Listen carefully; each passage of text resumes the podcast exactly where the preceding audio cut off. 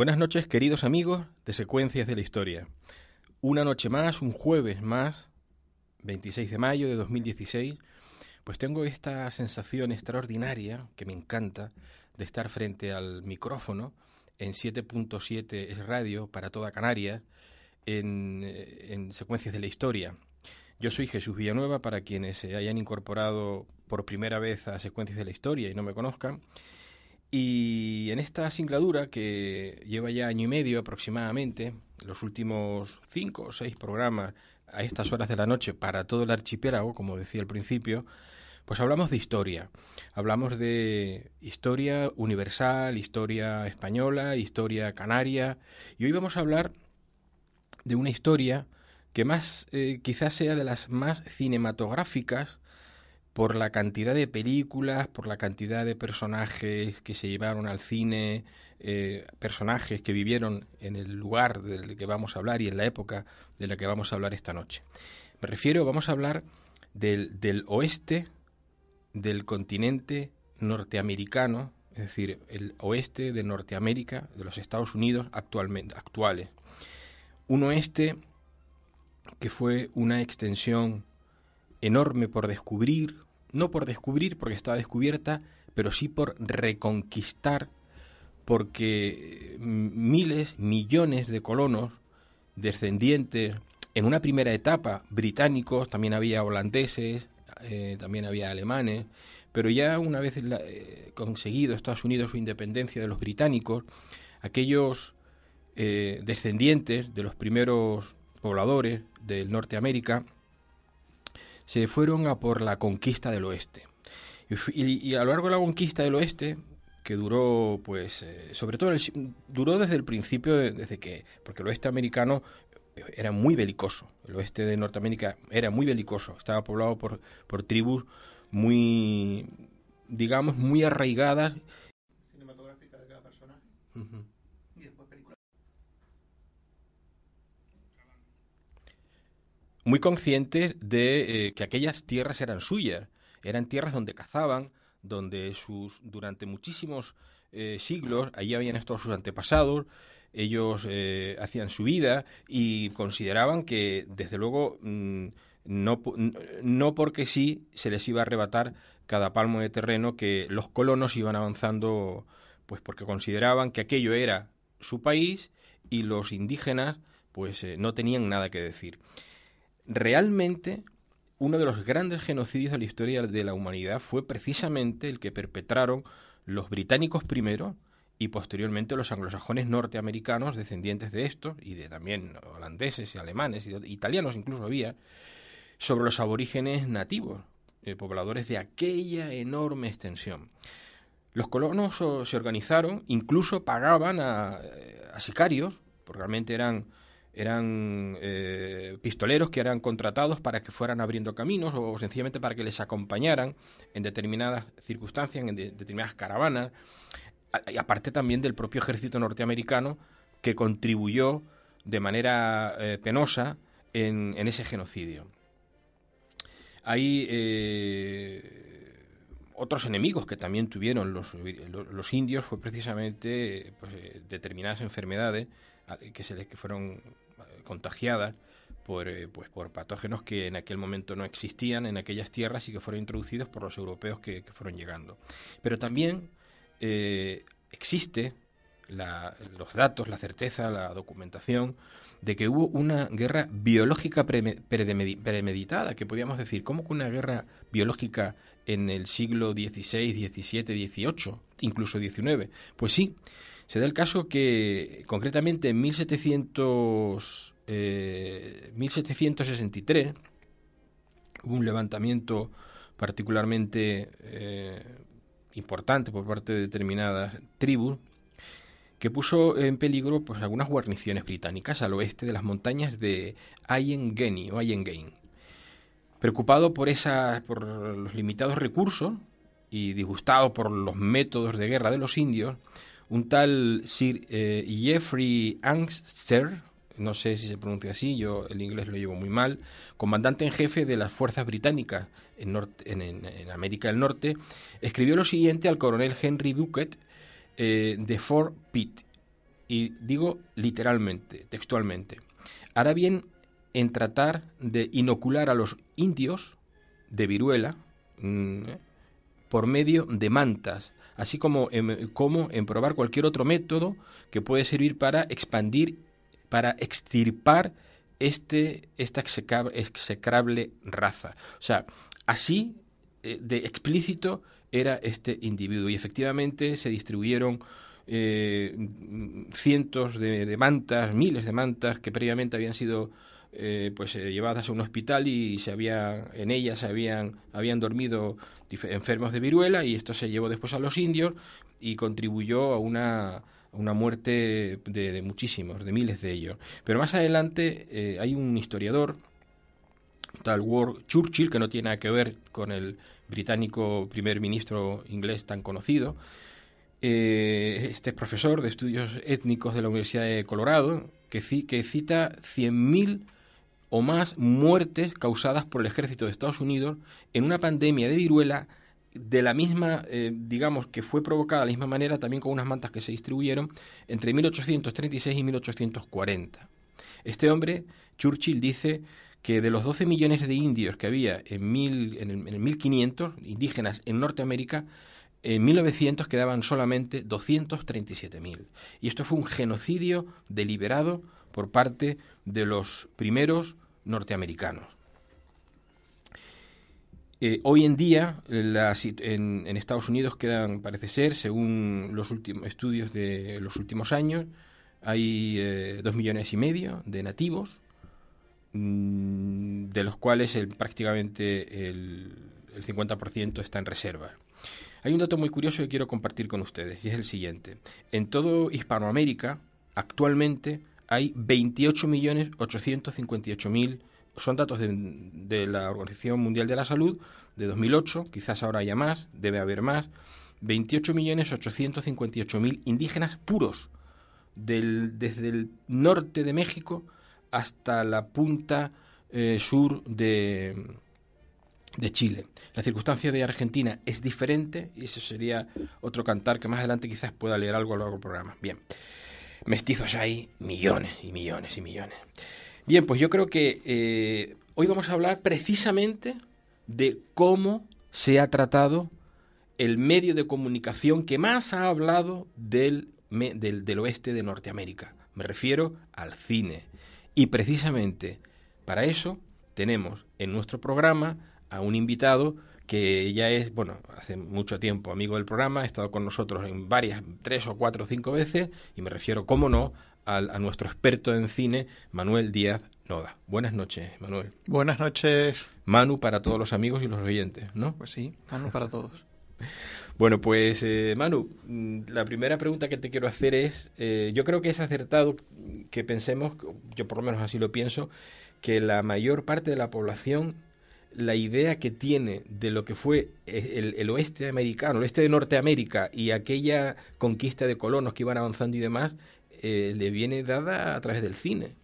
Yo creo que sí, que evidentemente. Hombre, hay que decir que durante todo el proceso de, conquista del oeste, de, colonización del oeste, sí había un elemento, todavía el cine no había nacido, eh, que era la literatura. Eh, pero claro, eso en ese momento, digamos, Estados Unidos era un país que no tenía historia, Em, tenía que crear su propia historia frente pues al viejo mundo que, tenía pues siglos ya de, leyendas y de, y, de hechos eh, a sus espaldas pues Estados Unidos tenía que construir eh, digamos su propia identidad a partir de, la leyenda. Y entonces la literatura se convirtió en un primer estadio en la herramienta ideal para generar toda esa identidad y el oeste americano o el oeste, estadounidense fue, eh, digamos, la, herramienta ideal para generar iconos, generar leyendas. Después todo eso fue heredado al cine.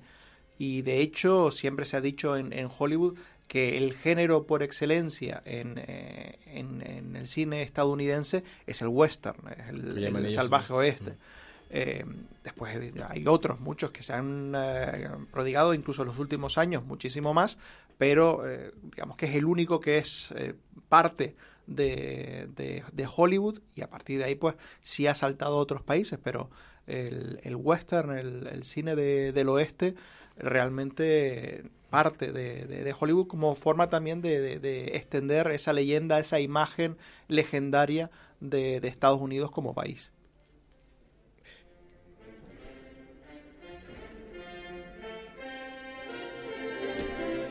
Bueno, fíjate que em, curiosamente, el, si hablamos de cine histórico, eh, englobamos dentro del cine histórico, pues englobamos toda la etapa de la historia de la humanidad. O sea, hablamos de Roma, de, Egipcio, de Egipto, de, la Edad Media, de en fin, todo, todo. O estamos hablando de, muchos años, o sea, pues 4.000 años, si nos vamos al antiguo Egipto.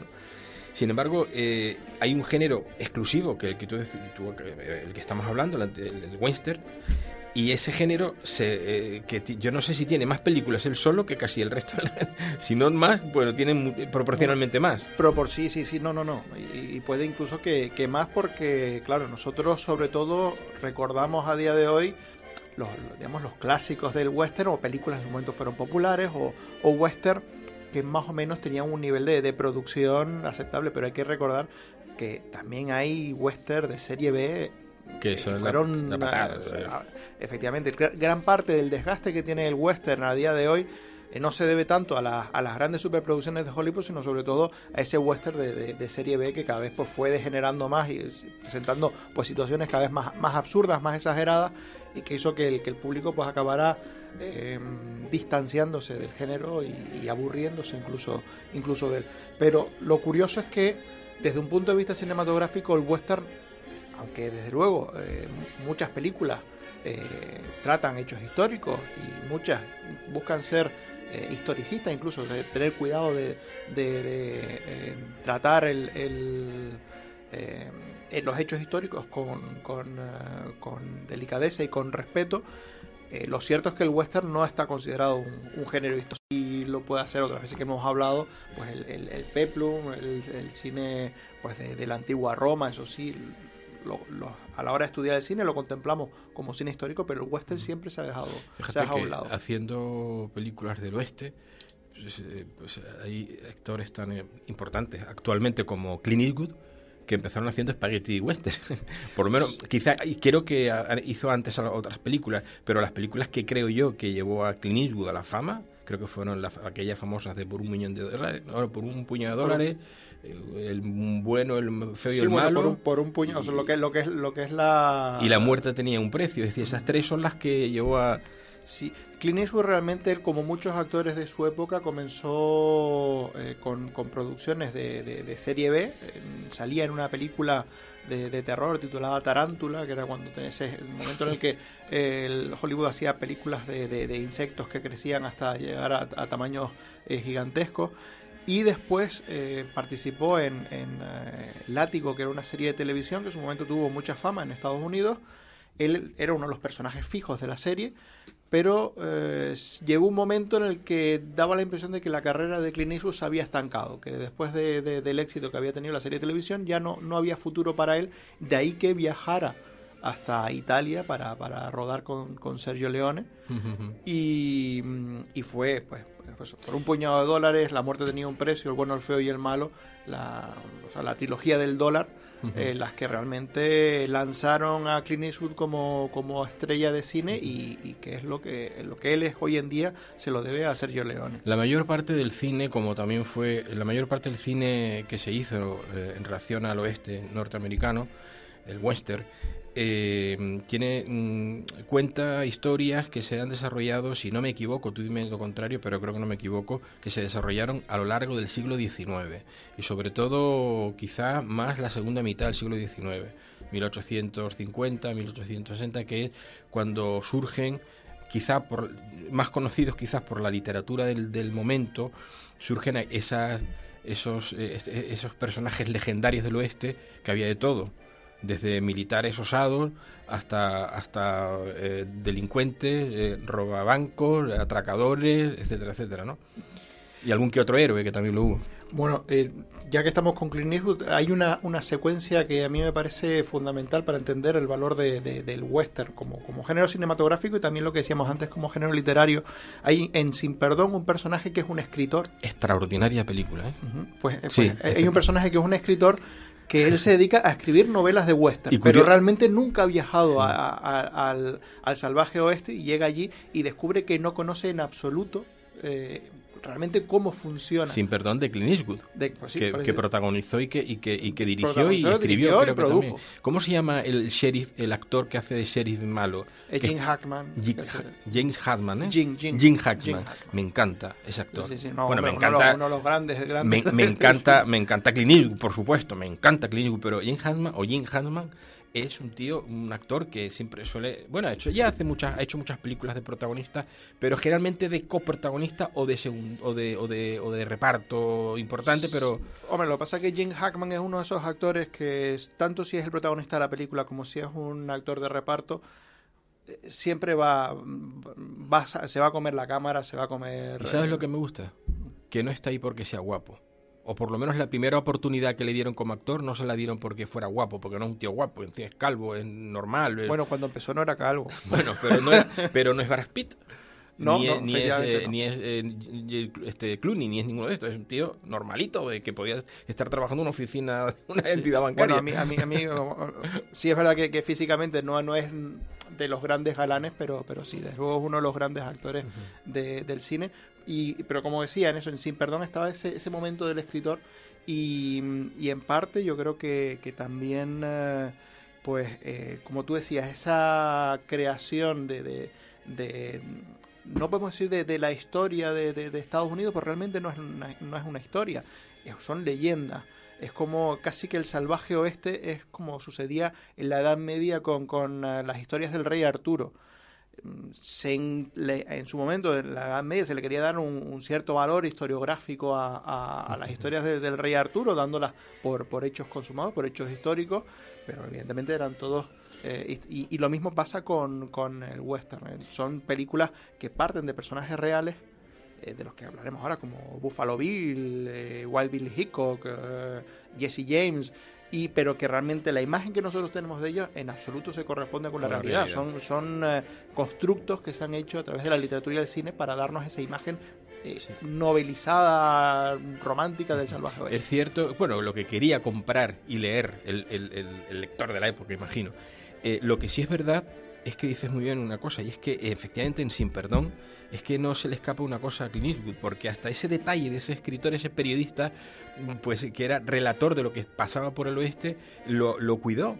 Lo, lo introdujo en la película, ¿no? O sea que es, realmente es una, yo creo que de las mejores películas del oeste americano que se han hecho. ¿eh? Del- Yo, yo particularmente considero que es de las que es de las mejores. Sí. Eh, Es una, una, yo creo que es una película que no solo es que sea una extraordinaria película, no solo es que sea una extraordinaria película del oeste, sino que es además una película que analiza y, y desmitifica mucho lo que era el, el salvaje oeste. Sabe, eh, tra- eh, como bien dices, distinguir entre esa imagen ficcionalizada de- de- del oeste y sabe también dar eh, pues una, una patina de, de, realidad o al menos de desmitificación de, de lo que era el, el- Recomendamos que nuestros oyentes la vean, ¿verdad?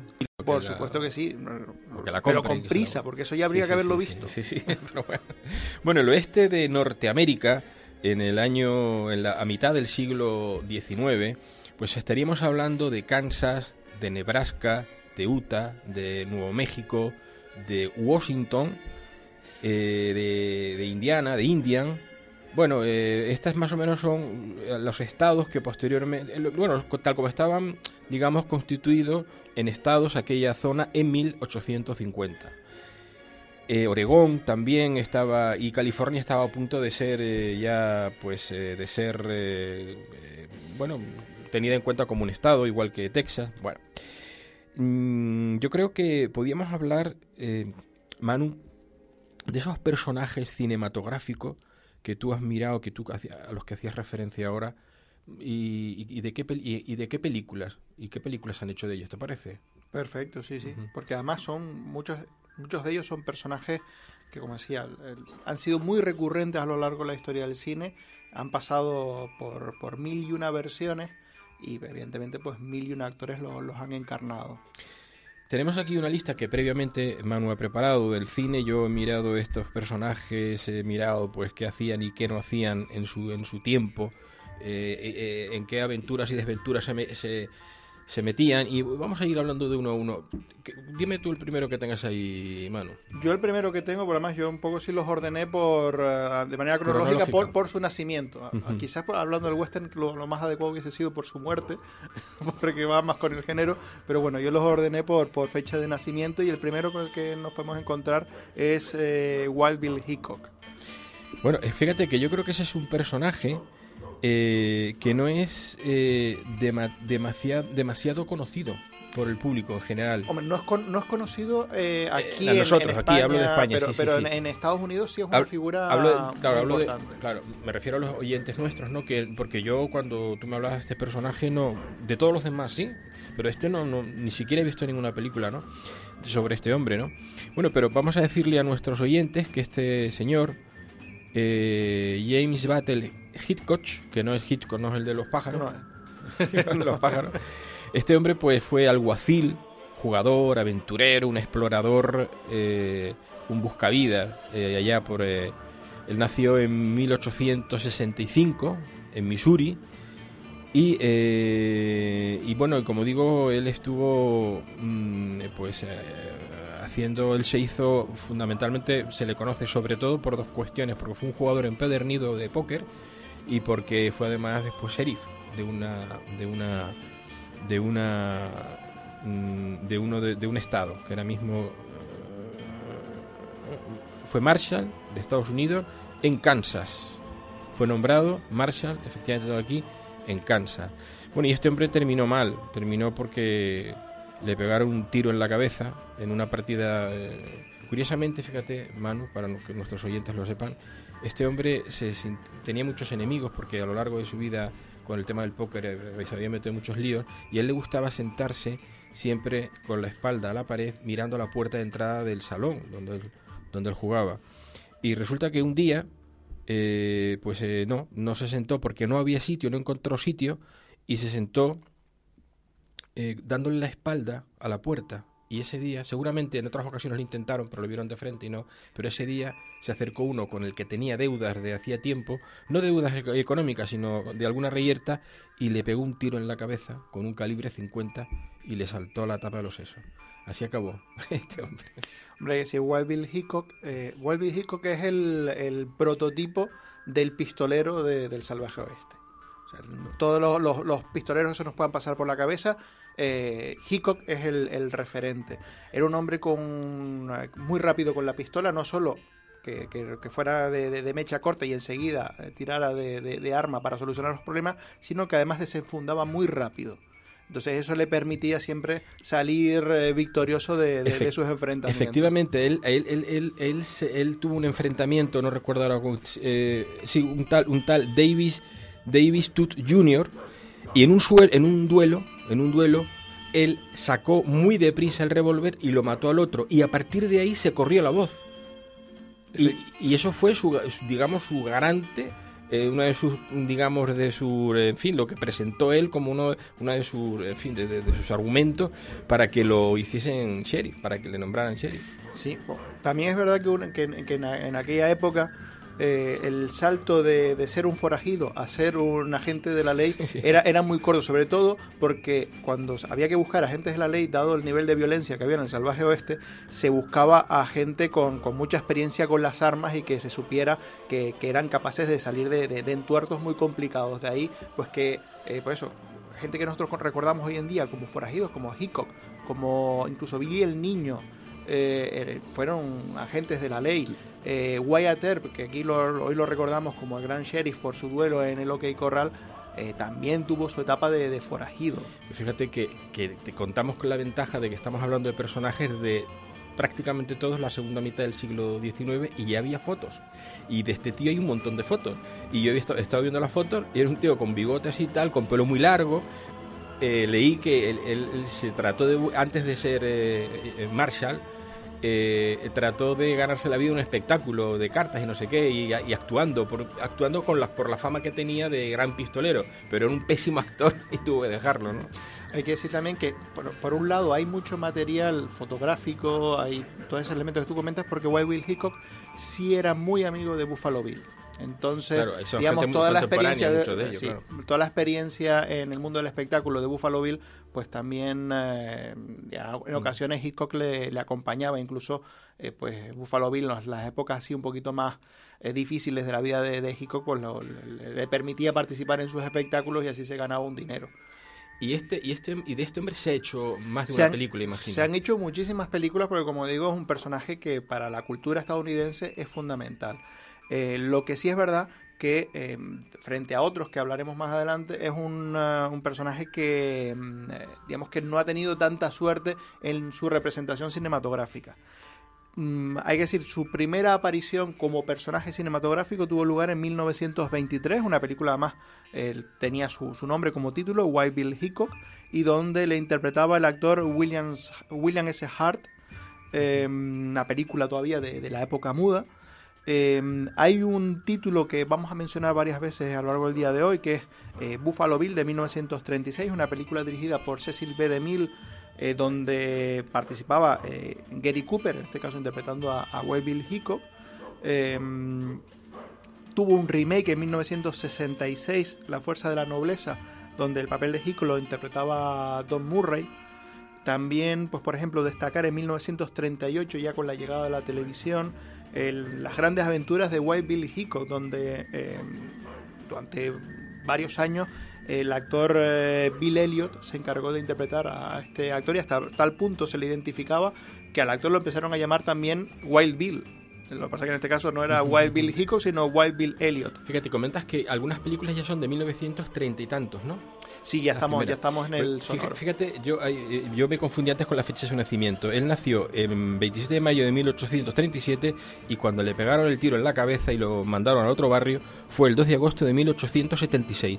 1876, fíjate tú tan poco tiempo después ya, ya, hacen películas, del 76 al treinta y tanto hablamos de treinta y tantos años, ya le hacen una primera película. Sí, hombre, él, falleció, como bien dice, en el 76, o sea, estamos hablando 24 años hasta el cambio y 23, pues son, bueno, son casi 50 años. Bueno, 47, 47, años, muy que es el salto de, la muerte de la... Poco tiempo, poco, poco tiempo relativamente, ¿no? Y, pero aún así hay que tener en cuenta que ya en el 23 ya el cine tiene un largo recorrido, porque veremos que hay versiones, eh, por ejemplo, al General Caster, su primera aparición es en 1912 en, el cine. Pues imagínate, todavía menos tiempo. Efectivamente, o sea que realmente Hitchcock llegó tardío al cine.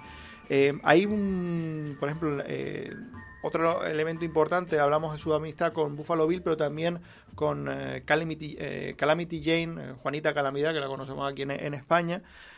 con la que tuvo una, una, relación, se ha dicho que a veces que sentimental, pero sí es verdad que tuvieron una amistad muy, muy estrecha. Pues te voy a decir una cosa, Juanita Calamidad eh, de la que también he podido ver fotos, porque existen en fotos y entras en internet ahí, había que tener muchas ganas para tener algo más que amistad con esa mujer, porque era verdaderamente fea y además mm, era auténticamente una, eh, una mujer muy machorra, muy macho, muy, eh, muy macho, ¿no?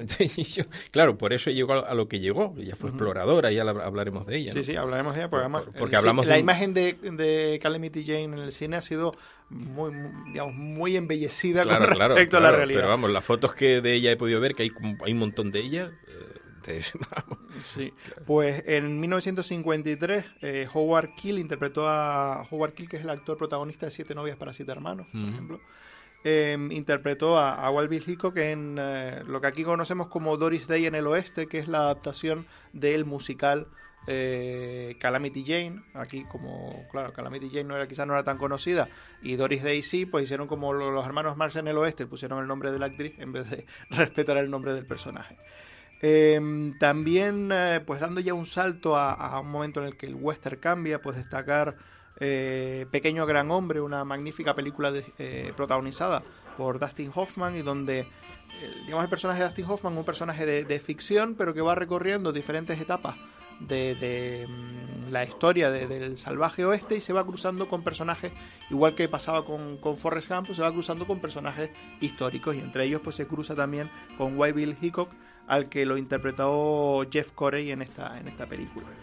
Charles Bronson también interpretó a White Bill Hickok en el, el Búfalo Blanco, una película de 1977. Em, en televisión, por ejemplo, una serie de finales de los 80, aunque se desarrolló sobre todo en los 90, que era joven. Em, era una serie que daba una imagen, digamos, juvenil de, esto, de, estas, de estas leyendas. Manu, tenemos que irnos a publicidad. Eh, tres minutos y estamos de vuelta enseguida con todos ustedes, queridos oyentes. noches. Disfruta en Puerto Rico, Gran Canaria, en apartamentos Aguasol. Llama ya al 902 102 840 y haz tu reserva. tonotour.com. Tus vacaciones al mejor precio. El mejor asesoramiento es la más acertada prevención y la mejor de las inversiones. Armada y asociados, abogados y asesores.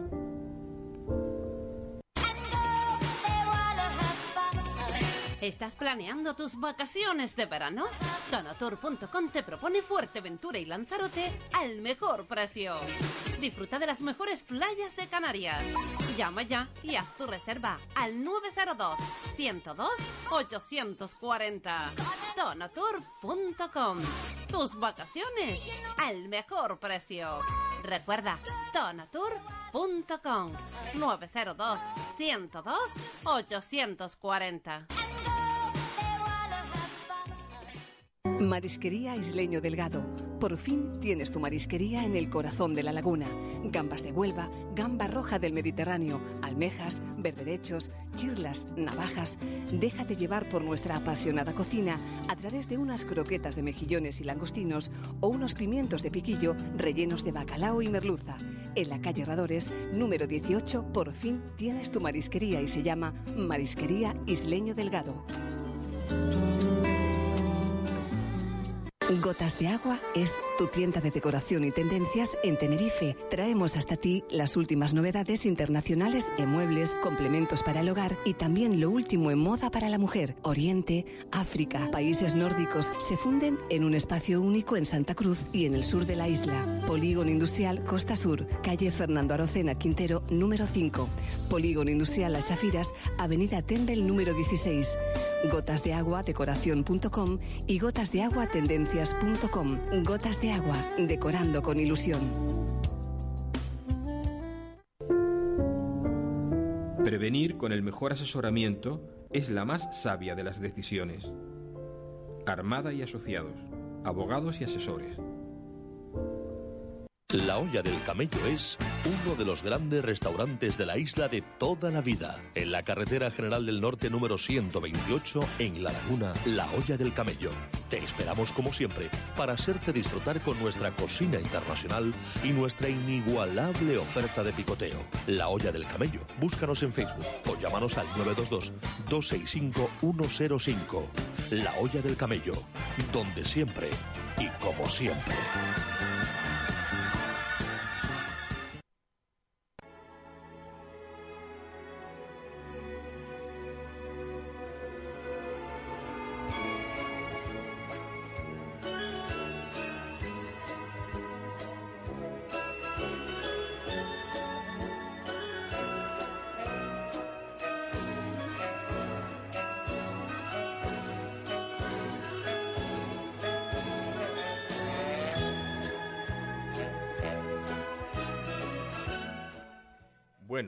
Estamos de vuelta.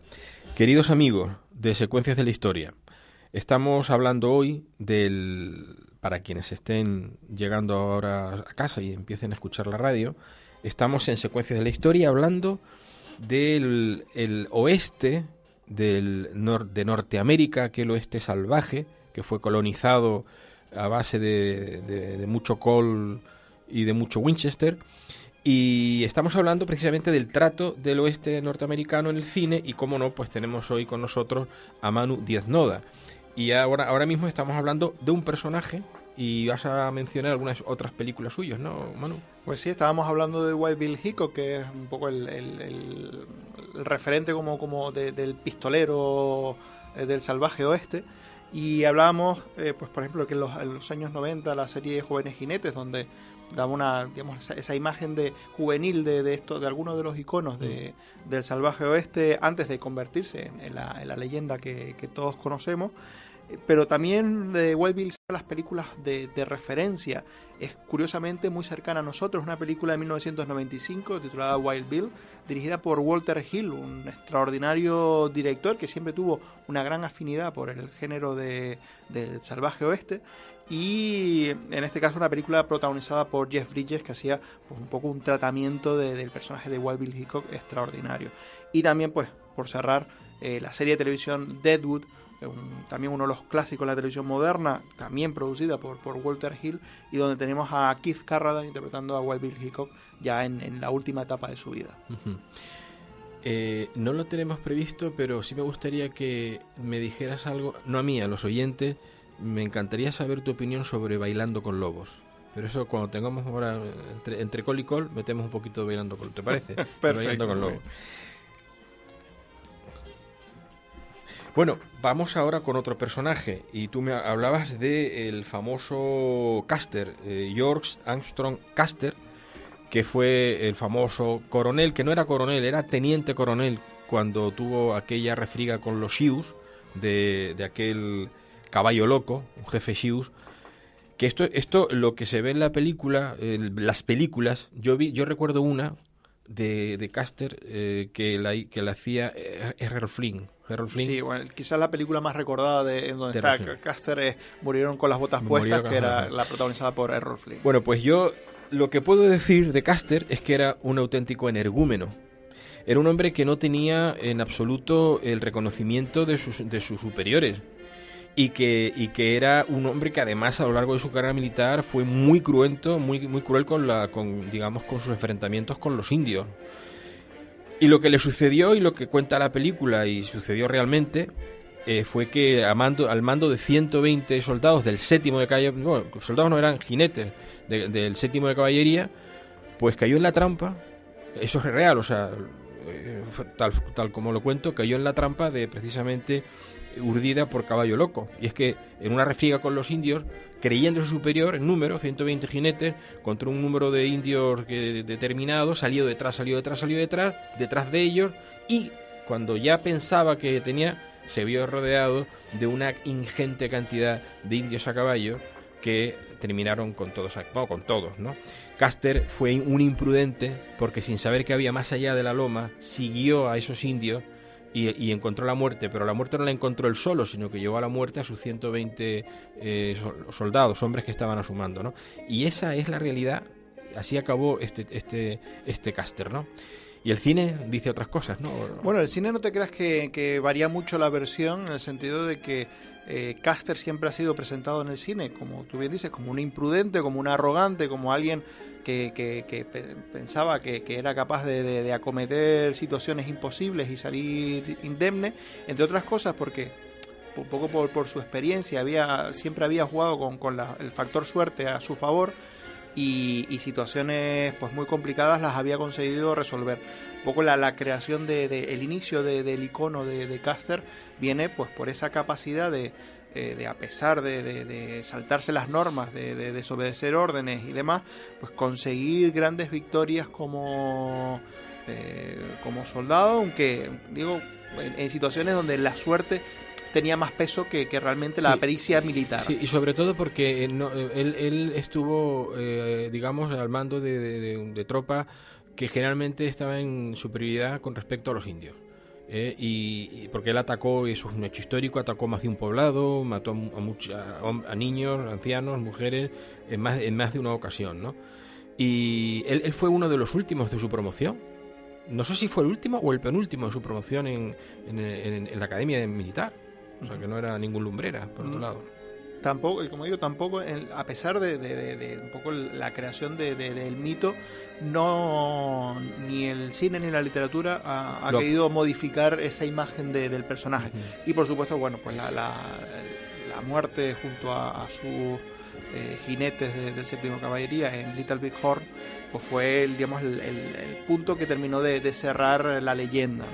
En cine a Caster lo vimos por primera vez en 1912, lo comentábamos antes, una película dirigida por Francis Ford, que no Francis Ford Coppola, eh, titulada La última pelea de Caster, eh, todavía 1912, evidentemente, una película de, cine mudo.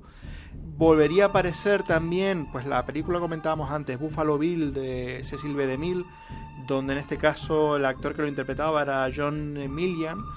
Curiosamente, en su remake de 1966, La, Fuerza de la Nobleza, el personaje de Caster lo interpretaba Leslie Nielsen, que es un actor que hoy en día lo recordamos sobre todo por sus comedias en la última etapa de su carrera, haciendo comedias como Agárralo como puedas y demás, pero que sus inicios fueron como actor dramático.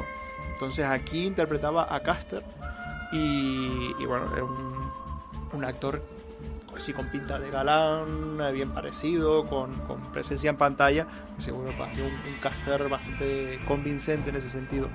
Em, tú mencionabas antes Murieron con las botas puestas, que es una película de 1941, está protagonizada por Errol Flynn, quizás la, la, película más recordada de las diferentes que se han hecho sobre la figura de, de Caster. Curiosamente, un año antes... Perdona Manu, está sonando la banda sonora de una de las películas Ah, este es el bueno, el feo y el. Eh, está sonando el bueno, el feo de Ennio Morricone. Yo es que te busco lo que te gusta. Claro, claro, claro. Es que yo decía, esto me suena un montón. Que, ¿Cómo me gusta Ennio Morricone? Caramba, digo, esto me encanta.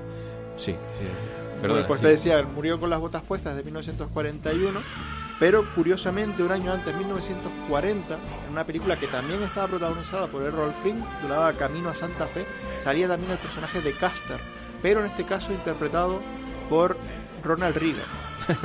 Ronald Reagan. Ronald Reagan, evidentemente su etapa de, actor, pues en, Camino a Santa Fe interpretó al general Custer. Uno de los mejores presidentes que ha tenido Estados Unidos en, en el siglo XX. ¿eh? O al menos de los actores de los presidentes que ha tenido Estados Unidos, el mejor actor. bueno, podría ser. Pero desde luego fue un buen presidente. ¿eh? Fue con, él, él contribuyó de manera muy importante con Thatcher, con el Papa Huitila, con eh, Juan Pablo, San Juan Pablo II ya, y con, y con Gorbachev a la caída del muro de Berlín. ¿eh? Eso no, solo podemos, no podemos olvidarlo. Bueno, en el cine... En el o sea que cualquier, cualquier mala película que hizo, teniendo en cuenta esto último, se le puede perdonar. Bueno, pues entonces hay mucho que perdonar. ¿eh? Porque no es verdad que, que, a Ronald Reagan no se le recuerda especialmente como un actor ni, ni, ni con un gran talento, ni muy querido en Hollywood, ¿eh? porque era un actor también era muy sindicalista, ¿no? Él estaba muy en, no, todo lo contrario. Ah, todo, lo contrario. Era un, era un actor que, que, está muy metido precisamente para, para evitar todos los movimientos eh, sindicales, de, agrupación de actores, etcétera.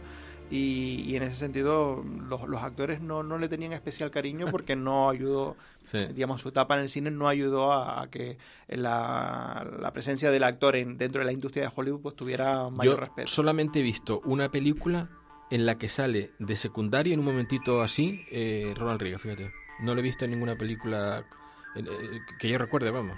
Y era del oeste, por cierto. Él hizo muchas películas del oeste, hizo muchos dramas, pero sí hay una cosa que siempre se dice, que, que al final el tiempo va poniendo cada cosa en su sitio y las películas nosotros recordamos, las películas clásicas o las películas antiguas que llegan a nuestro tiempo son las que, por su calidad o por algún otro elemento han conseguido mantener el paso del tiempo. Mm. Pocas películas de Ronald Reagan. Entonces, pero bueno, tiene, tiene grandes películas, eso no se puede negar, pero es verdad que es un actor que, que la historia del cine, digamos, no, no lo recuerda con, con, especial agrado por su, por su eh, calidad interpretativa. Pero bueno, volvemos a Caster. Antes mencionamos también eh, Pequeño Gran Hombre, también Caster aparece, es uno de esos personajes con los que se cruza el personaje de Dustin Hoffman, eh, que en este caso estaba interpretado por eh, Robert Mulligan. Y una de las últimas versiones donde sale el general Caster, aunque en este caso no es una película histórica, sino más bien dando una visión paródica al personaje, es en Noche en el Museo 2, donde el humorista Bill Hager pues da es una versión eh, tanto caricaturesca de, Caster. Si es que se puede ser más caricaturesco como realmente lo, ha dejado la leyenda de la historia. Seguimos avanzando a lo largo del oeste de Norteamérica, a lo largo del cine, y ahora nos vamos con qué personaje. Pues ahora saltamos a, quizás uno de los que mejor empatiza con, el cine, que es Buffalo Bill. Buffalo Bill. Fíjate que Buffalo Bill, William Frederick Buffalo Bill, eh, conocido como tal, Buffalo Bill porque él, él, era, curiosamente, durante. Bueno, él nació, para situar a nuestros, eh, a, a nuestros oyentes en el momento, él nació en 1846, concretamente el 26 de febrero, en el condado de Scott Iowa, eh, y murió el 10 de enero de 1917, metidos en el siglo XX. Bueno, pues él fue durante muchísimo tiempo, fue explorador y además él cazó, fue un cazador de ahí, de ahí precisamente su sobrenombre de búfalo, cazó no sé si miles, pero centenares, probablemente, probablemente más de mil búfalos con los que se alimentaba el ejército norteamericano. Eh, y en aquella época eh, fue cuando empezó prácticamente a, extinguirse el búfalo, el búfalo, el búfalo americano, que es un animal extraordinario, ¿no? Y, y, en el fondo, después, la, la, mayor parte de su vida, una vez que dejó de matar búfalos y, y de abastecer y de, al, ejército, lo que hizo fue un espectáculo circense que recorrió todo el oeste y, y, hay infinidad de imitadores de la época que decían que ellos eran el amigo de Buffalo Bill o era el Buffalo Bill que no, vamos, había gente que le imitaba y tal.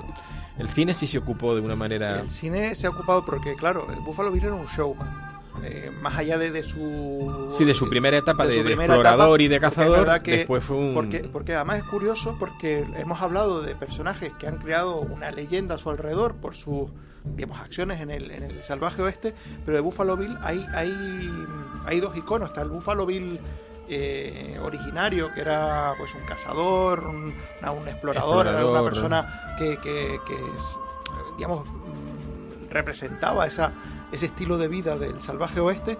Y después está el Buffalo Bill Showman, que es el que generó el espectáculo, que es el que ayudó también. Eh, no solo junto, no solo la literatura, sino también esos espectáculos de, de Buffalo Bill daban una imagen romántica de, del oeste, del oeste. Eh, con, con los, indios que participaban hacían números de acrobacias, hacían eh, pues todo tipo de, de espectáculos que, que hacía que el, el, sobre todo los estadounidenses del este eh, tuvieran una imagen eh, realmente ficticia de lo mm. que era el, el antiguo oeste. Eh, curiosamente, precisamente por, por, esta, digamos, labor eh, de, de, showman, hay que decir que la primera aparición cinematográfica de Buffalo Bill fue interpretada por Buffalo Bill. Por el propio Buffalo El propio Bill. Buffalo Bill eh, participó en la, primer, en su, digamos, la primera película en la que aparece el personaje de Buffalo Bill, está interpretado por el propio Buffalo Bill. Qué Fue curioso, ¿eh? En 1915, eh, una película se titulaba El romance de la chica del circo donde mm. evidentemente el protagonista no era Buffalo Bill, claro. él no era la chica él del sería circo. un extra. Eh, él sería, él era uno de los personajes secundarios, pero claro, es una historia que se ambienta dentro de ese espectáculo del oeste que él había fabricado. Y, y él aparece como uno de los, de los claro. eh, actores, uno de los, de los eh, artistas que participaba en, en ese claro, mundo ya, ella, él por aquella época tenía cerca, pues, en torno a los 70 años, ¿eh? cuando hizo esa película. Sí, bueno, hay que tener en cuenta también, él murió en el 17, o sea, la película es de un año antes de que él falleciera. Efectivamente. Uh -huh. Eh, evidentemente, hemos mencionado ya varias veces eh, la película de Cecil B. DeMille, Buffalo Bill, que en este caso lo interpretaba James Ellison. En el remake del 66, La Fuerza de la Nobleza, lo interpretaba eh, Guy Stockwell. En 1950 tenemos otro musical, La Reina del Oeste, que es una adaptación de, de, Any Get Your Gun de Irving Berlin, eh, donde Luis Calhern interpretaba a, Buffalo Bill. Charlton Heston lo, interpretó en 1953 en el triunfo de, Buffalo Bill. Eh, también, pues, por ejemplo, Paul Newman en la película de Robert Altman, Buffalo Bill y los indios de 1976, que da una imagen ya eh, envejecida de, de, Buffalo Bill y representa pues ese mundo de, del espectáculo donde él vivía. Eh, pues la serie de televisión mencionábamos antes, Jóvenes Jinetes de en 1989, Stephen Baldwin eh, interpretaba pues a un joven eh, Buffalo Bill y también, pues por ejemplo, Dennis Weaver en la serie de televisión eh, Lonesome Dove, Paloma Solitaria, que es un, también un clásico de, de la literatura de, de, del salvaje oeste y que ha sido llevada a la televisión, pues tenemos pues a este actor Dennis Weaver que lo interpretaba. Uh -huh. Y 30 segunditos de esta música, que la escuchen mejor los oyentes. 30 segunditos.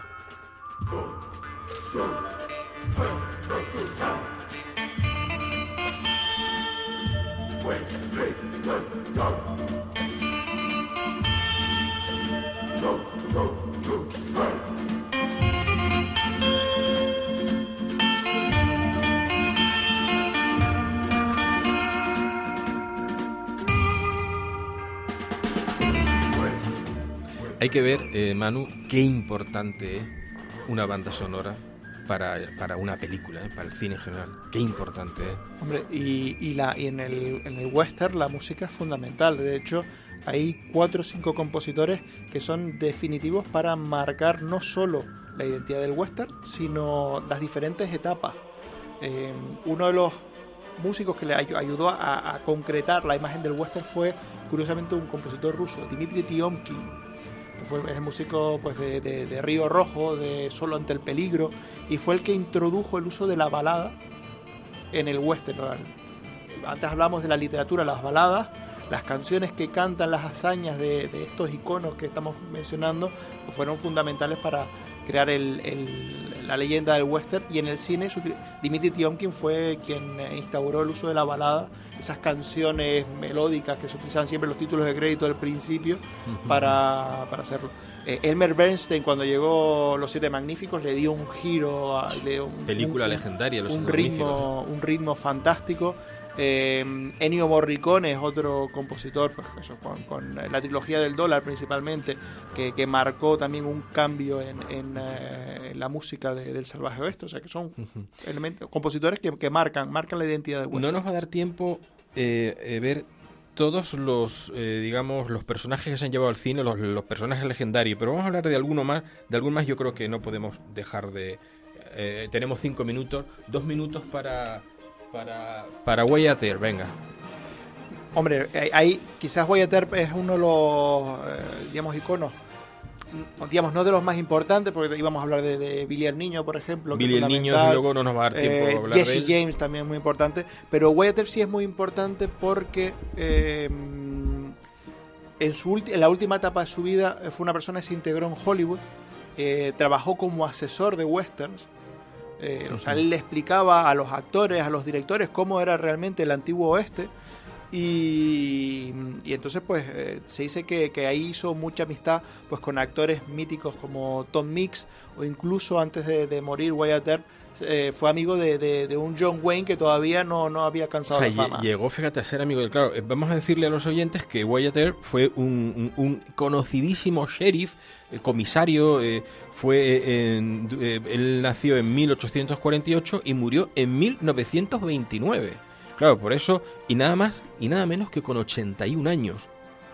Sí, y mira que y mira que dejó atrás a gente que, que él mató en su vamos como como agente de la ley y a compañeros suyos que murieron también eh, pues eh, acribillados por eh, por en fin por pistoleros en, también defendiendo la ley y, no, y, y, fuera, y, fuera, de la ley, porque fuera de ley. antes de ser sheriff eh, también él tuvo una, una etapa, sobre todo de juventud, pues bastante aguerrida también, uh -huh. eh, con problemas de alcohol. Eh, o sea, uh -huh. es, una figura sin duda que, que, que marca yo, las dos caras. Sí, yo he visto dos películas de él. Una que protagoniza eh, Clint Eastwood, digo Clint Eastwood de Kevin Costner. Efectivamente, sí. Y, y la otra, este actor de mandíbula ancha que nunca me acuerdo cómo se llama la otra película también muy conocida última de Wyatt de lo diré de el, que es Carl Russell. Wyatt eh, Carl Russell eh, con la película Tombstone. Eh, además son dos películas que la, se produjeron más o menos al, al mismo tiempo sí, sí, sí, porque Fueron... hay que decir que a veces a Hollywood le da por, por hacer coger un tema y, y de repente hacer dos o tres películas eh, casi simultáneas con, con, con, ese tema. Tombstone, la leyenda de Wyatt Earp, es de 1993, estaba protagonizada por, por como digo, por Carl Russell en el papel de, de, de Wyatt Earp. Es de, de, las dos versiones la que es, por así decirlo, más western. Uh -huh. Y después tenemos Wyatt Earp, que es una película que eh, lo que hace es abarcar, un, inicialmente iba a ser una, una miniserie televisiva y quería abarcar toda la vida de, de, de Wyatt Earp. Aquí tenemos pues a, a, Kevin Costner, que es un actor igual que Clint Eastwood, es una, igual que John Wayne, Clint Eastwood, pues eh, Kevin Costner es un actor que ha defendido mucho el, el, western y que ha ayudado a mantener la imagen Bailando- del western en el cine. en el Bailando con lobos, no Sí, veas. pero bueno, bailando con lobos, este Wyatt Earp, Open Range, o sea que. Pero hay otros títulos, yo creo que incluso a veces más característicos. Hay que decir que la primera aparición de, de Wyatt Earp como personaje en cine fue en 1923, en una película curiosamente sobre White Bill Hickok. Una de las más recordadas es Pasión de los Fuertes, donde Henry Fonda hacía de, de que tenemos esa em, recordada imagen de, de- de él sentado en una silla y apoyando los, pies en una viga y va alternando los pies eh, sin, y, aguantando el equilibrio sobre las dos patas traseras de la silla. Tenemos también Duelo de Titanes, una extraordinaria película que además no solo eh, representaba uno de los momentos clave de, Un minuto de este western, eh, eh, que era el duelo de lo que Corral, sino también que reunía a Bar Lancaster y a Kirk Douglas. Tenemos también La Hora de las Pistolas de 1967 con, con James Garner.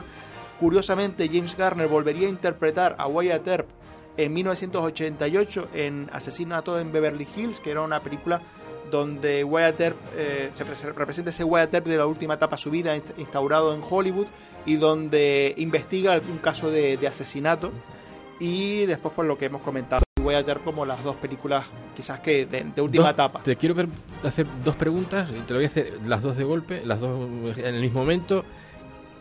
Un actor que para ti haya sido el actor, el mejor actor o el actor por excelencia de las películas del oeste norteamericano y una película. O dos o tres con las que te quedas ahí, te dejo dos o tres. hombre un actor eso, eso es fácil.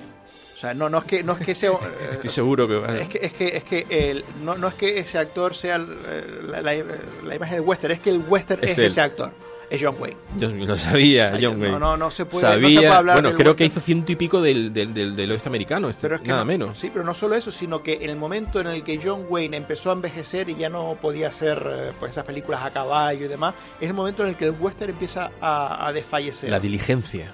La diligencia es una grande, pero mi favorita es Centauros del Desierto. Esa, eh, Centauros del Desierto, es tu favorita. Sí, con, ese- ese- con ese- esa te ese- quedaba. Sí, yo, mi, mi western favorito es eh, Centauros del Desierto y después muy cerquita, Sin Perdón. Sin Perdón. Pero, pero Centauros para mí es la, la obra máxima de, de John Ford, de John Wayne y del western americano. Manu, ha sido un placer tenerte conmigo en el programa y con muchos miles de oyentes de Secuencias de la Historia, porque hablar de cine contigo es una maravilla, se vuele el tiempo, has volado, no me he enterado, parece que llevamos 10 minutos hablando y llevamos una hora. Aquí te queremos ver en otra ocasión, no muy lejana. Cuando quieras, soy yo encantado. buscaremos- Me encanta venir por aquí. O sea y que de vez en un cuando, un día, un día hicimos casualmente una prueba de tal, salió muy bonita, le gustó a la gente y a mí me gustó, me encantó. Y yo creo que es una, eh, de vez en cuando hablar de la historia y del cine, a nuestros oyentes les encanta escucharnos y lo, pa- se lo pasan muy bien. Así que vamos Yo a me yo, yo me lo paso de maravilla, siempre es un placer Pues- hablar de cine y sobre todo pues, relacionarlo con la historia, eh, es una forma de, de aprender yo también. En fin, pues señores, queridos amigos, gracias Manu, queridos amigos de Secuencia de la Historia, nos tenemos que ir, nos ha acompañado eh, Fernando al, al otro lado de, la vidriera, eh, al- al- en, la- en el puesto de mando de la sala de máquinas, y, nos vamos escuchando una banda sonora de una de las películas que cuya banda sonora escribió Ennio Morricone. Es, es espectacular, espectacular Ennio. Queridos amigos, un abrazo fuerte y nos eh, encontramos de nuevo el próximo jueves.